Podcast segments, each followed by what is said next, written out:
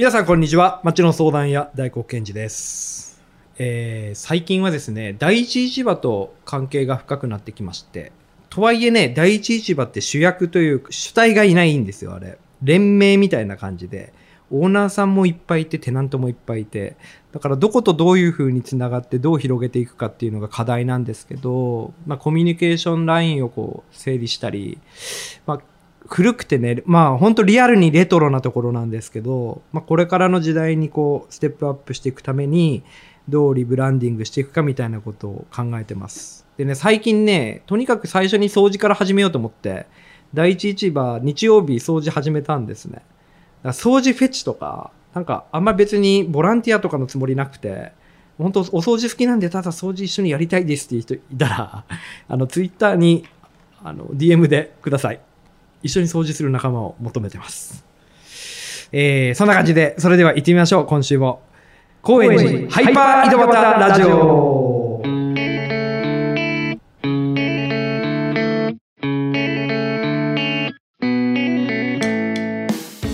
改めまして皆さんどうも町の相談屋大黒賢治です、え東京は高円寺に住む人々を通して町の魅力を伝えているこの番組、え今回のゲストは先週に引き続きキーマくんに来ていただいています。えいろんなね仕事をしてるキーマくんなんですけども今日は特に高円寺第一市場の施設を管理しているキーマくんとして第一市場ってどんな場所なんだっけとか、まあ、どんな仕事してるのこれからどうしていくのっていうことを、えーいっぱい話していけたらいいなと思っています、えーさらにねキーマくんが今考えていることとかこれからどんなことしていきたいかっていう目論見みもね触れていければいいなと思っています。そういうわけでそれではこの後高円寺第一市場施設管理人キーマくんの登場です。高円寺ハイパー井戸端ラジオ。高円寺ハイパー井戸端ラジオ今回のゲストは高円寺第一市場の施設管理人キーマくんです。よろしくお願いします。よろしくお願いいたします。はい。先週まではね、はい。えー、とこれまでのキーマくん、はい。いきさつを聞いてきました。はい。今週から聞き始めたっていう方は先週ね先に聞いていただければなお良いかと思いますけども今週は特にその第一市場の仕事について聞いていきたいなと思うんですね。第一市場に、まあ、トルカリっていうお店も構えて、でそれはあの他の人に、まあ、託して今は管理メインでやってるみたいですけど、ど具体的には管理って何があるんですかいや、これがですね、本当にさっきあの大黒さんもおっしゃってたんですけども、全部、大家さんが全然違くて、で、入ってる会社も違ければ、そのお店の、まあ中の人も全全然違うのいでや、すごいよね。だから普通さああいう建物っうて、んどんだけ分譲しててもメインの建物家主はいるじゃないですか、うん。それがいないわけですよね。そうそうなんですよ。ん。そうなんですよ。で、なかなかこう、あちなみにその第一市場っていうのは 1個の建物なんですよ。すね。の1階なんですよね。そうなんですよ。でそこがいろんなお店が入ってると、はい。そこまではまあ普通じゃないですか、うん。でそのオーナーもバラバラっていう、うんそこが結構そうですね。特殊ですよね。そうですね。うんまあ、2階に住民の人もいたりとかして、そういうことですねセとかもあったりとかして。2階、3階、はいそう、2階、3階。はい、かな、4, 4階まで3階まで。三階ですうんかうんあって、はいそこも含めての第一市場なんだよってそうことですね。ね。はい でですね、僕、あそこですごい面白いと思ってるんです。あの雰囲気も含めて、入ってるお店とかも含めて、すごい面白いと思ってるんですけど、なんかやっぱり高円寺以外の人に第一市場って言っても、多分そう、すけ結構知られてないんじゃないかなと思ってて。知る人ぞ知るといえばありますよね、そねあそこね。だからなんか初めて来た人にやっぱあそこら辺連れてくるとびっくりしびますよね。っくりするでしょ。はい。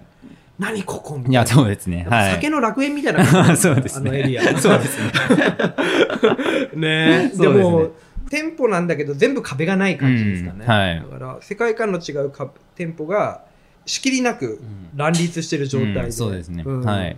で、そこ、もともとその僕の前に、まあ、あの、まあ、管理をされてた方がいたんですけど、その方がちょっとまあ、少し、ご年配の方で、あの、引退されるってことで、で、僕がそれを引き継いだような形になりまして、で、まあ、細かい事務的な業務とかは、まあ、いろいろあるんですけど、うん。まあ、もっとあの、第一市場っていうのを、まあ、高円寺のみならず、その、もっと東京だ、杉並だったり東京だったりとかの人にもっと知ってもらえるように、うん。まあ、リブランディングっていうのかわかんないですけども、まあ、知名度を上げて、まあ、もっと盛り上げていけるようなことができればなっていうふうに思ってます。馬君のまあ使命感使命だと思う、仕事であって使命だと思ってます。はい。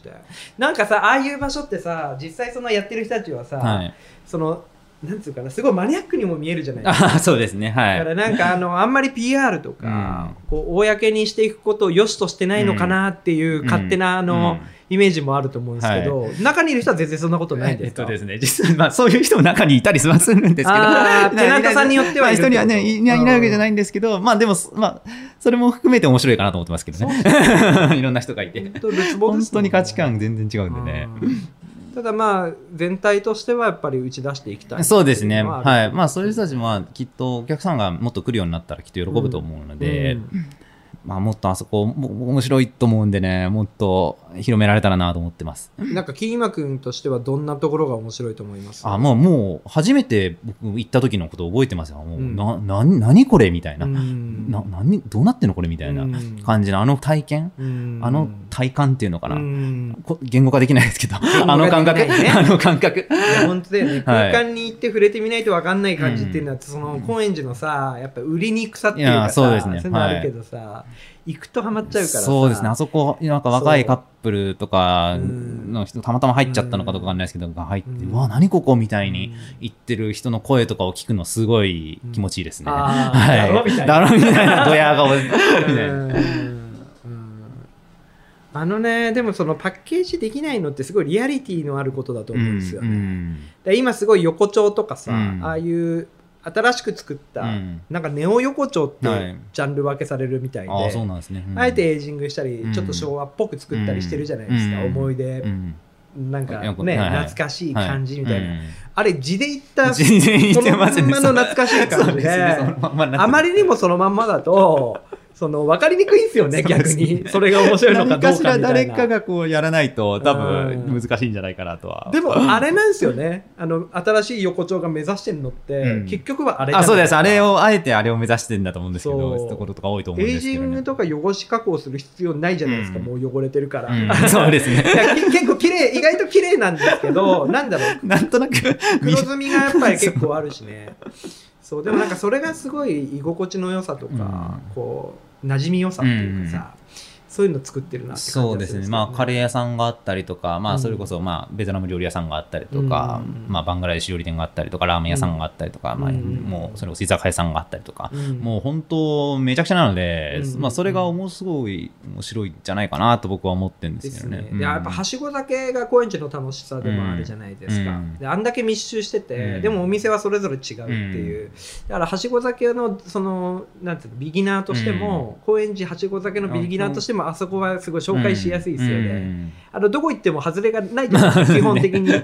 うん、だからすごい、まあ、外れがあるのかっていうともないんですけど、うん、でも分かりやすくいいなっていう場所ですよね。そう。でまたお客さんがまあなんとか11店舗入ってるんですけど、はいはいはい。中に。11店舗まあまあへ絶対とかじゃないですけど結構もうお客さんが年代もうん。結構50代60代とかの人もいれば、まあ、10代20代の人とか。うん、が、まあ、ターゲットとは言わないですけどクジラとかなんかはもう若い。クジラっていうのはカレー屋さんで屋さんですすね。若い人がはい、が多くて。クジラもね、びっくりしたんですけど、週末行くともう並んでますね。うんそうですね。はい30分ぐらい待ちますね、うんあれね。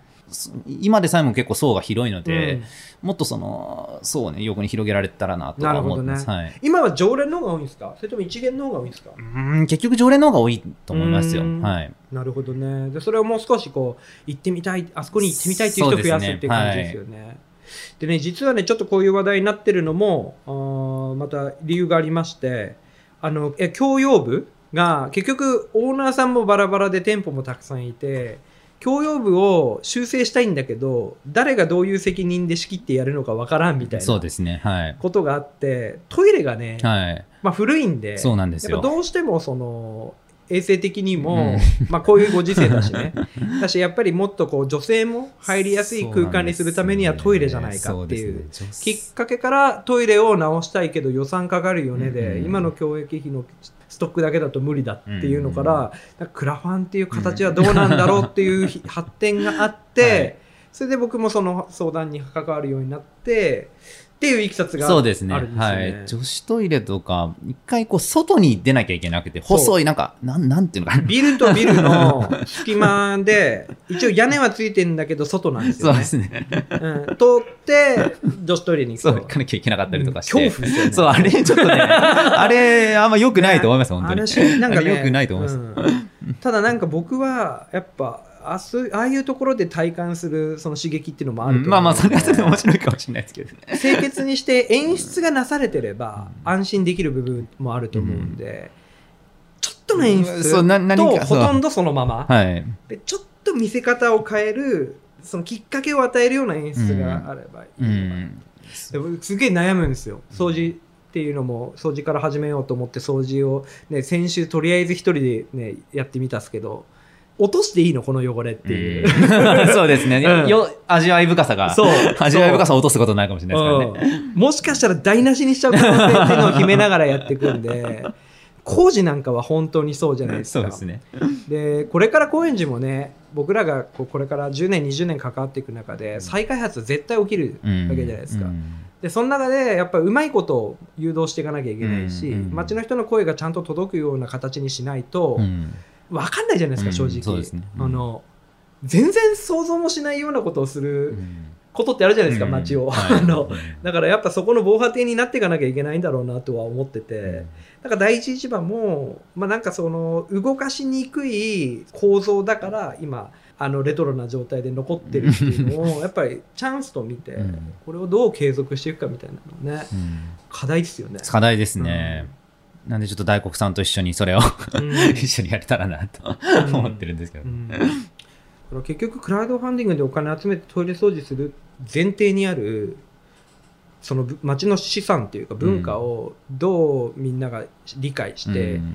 で継続するために盛り上げていけるか、うん。でそれが多分他からその話題で人が来るっていうことにつながるような気がするんで、なんかね歴史とかやっぱ知りたいなってああ、そうですね。よだ、あれ、本当に誰も知らないんですよ。誰もって言ったら、ほん知ってる、本当一人二人の世界ですよ。知ってるの。でなんか聞けば聞くほど誰も分かってないなってそう、いや、本当にに誰も知らないうん謎のん 場所ですね。なんで今の状態になったか分かんない本当に。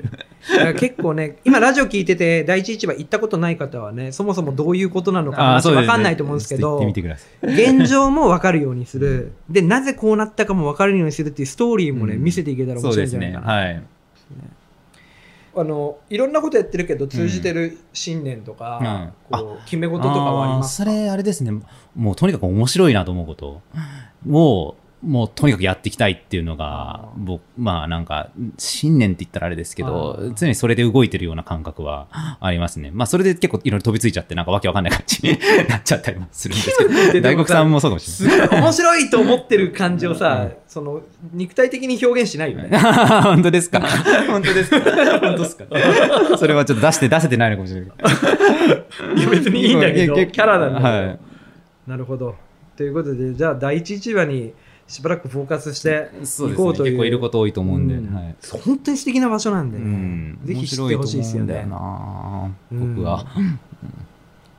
あのでキーマ君はバングラデシュの、えー、とレストランを始めているわけだけど、はいそのバングラデシュも含む、えー、とイスラム教のイスラム教徒そうですね。なんですか？そうですね。カレーから入って、カレーにぶつかると、大体インドにぶつかるんですよ。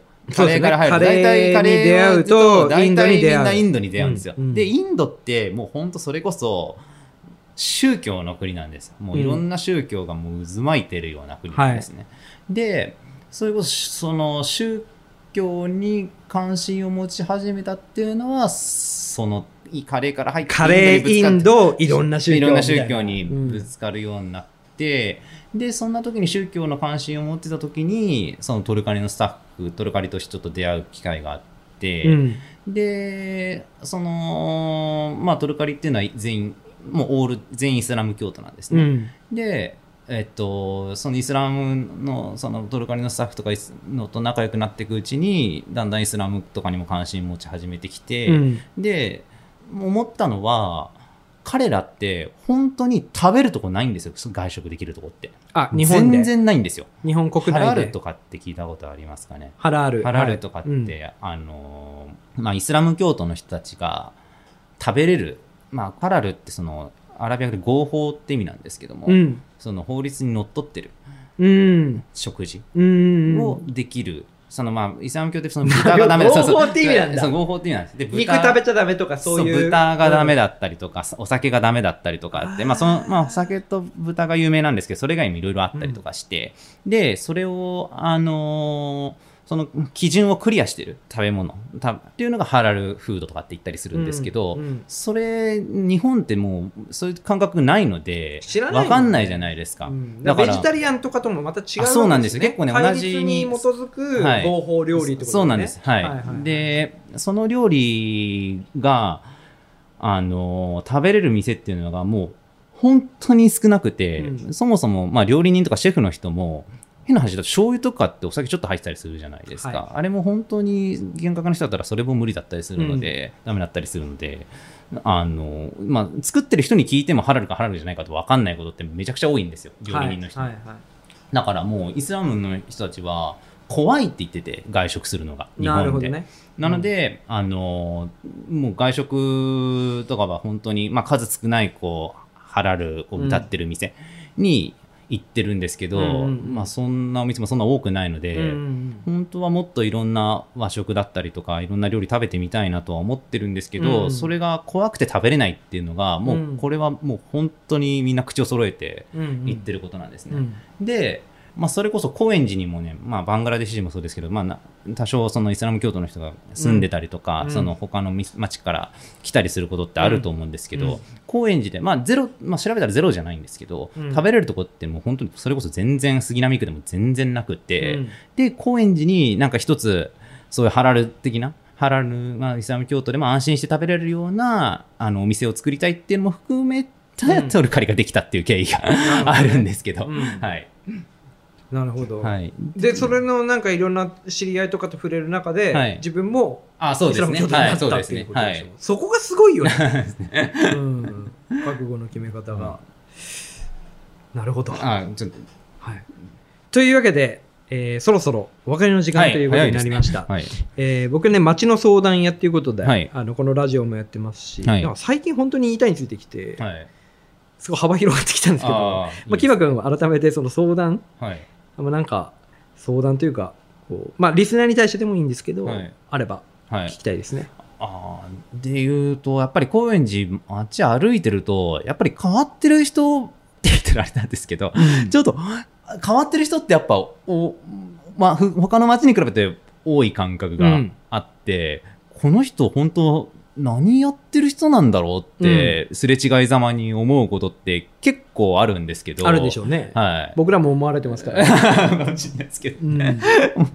でもなんで、でも何か、な何かこう、なんていうのかな、とすれ違いざまに聞くのもちょっときあれなんで、うん。なんかこう、大黒さんと一緒うにん高円寺で見かけるちょっと変わった人たちをうんインタビューする企画とかあったら 面白いんじゃないかなと思ってて。ご当地キャラクターみたいな。ご当地キャラクターみたいなね。高円寺で見かける、この人何やってんだろうなって人にちょっとインタビューしてみたい感はありますね。いいっすねはい、やりましょうぜひお願いします。多分その仲良くなる術からですよね。あだからきっとそういう実験ですよね。そうですね。もうカメラ撮れる頃には相当もう前段階そうです踏んでてですね。はい。そうですね。はい。楽しそ ぜひ、あの面白い、はい面白いんじゃないかと思うんで。う。というわけで、はい、そうなんでした。はいすいません。じゃあそろそろ、えーお時間です。はい。今回のゲストは、はい高円寺第一市場のキマくんでした。はい、ありがとうございます。ありがとうございます。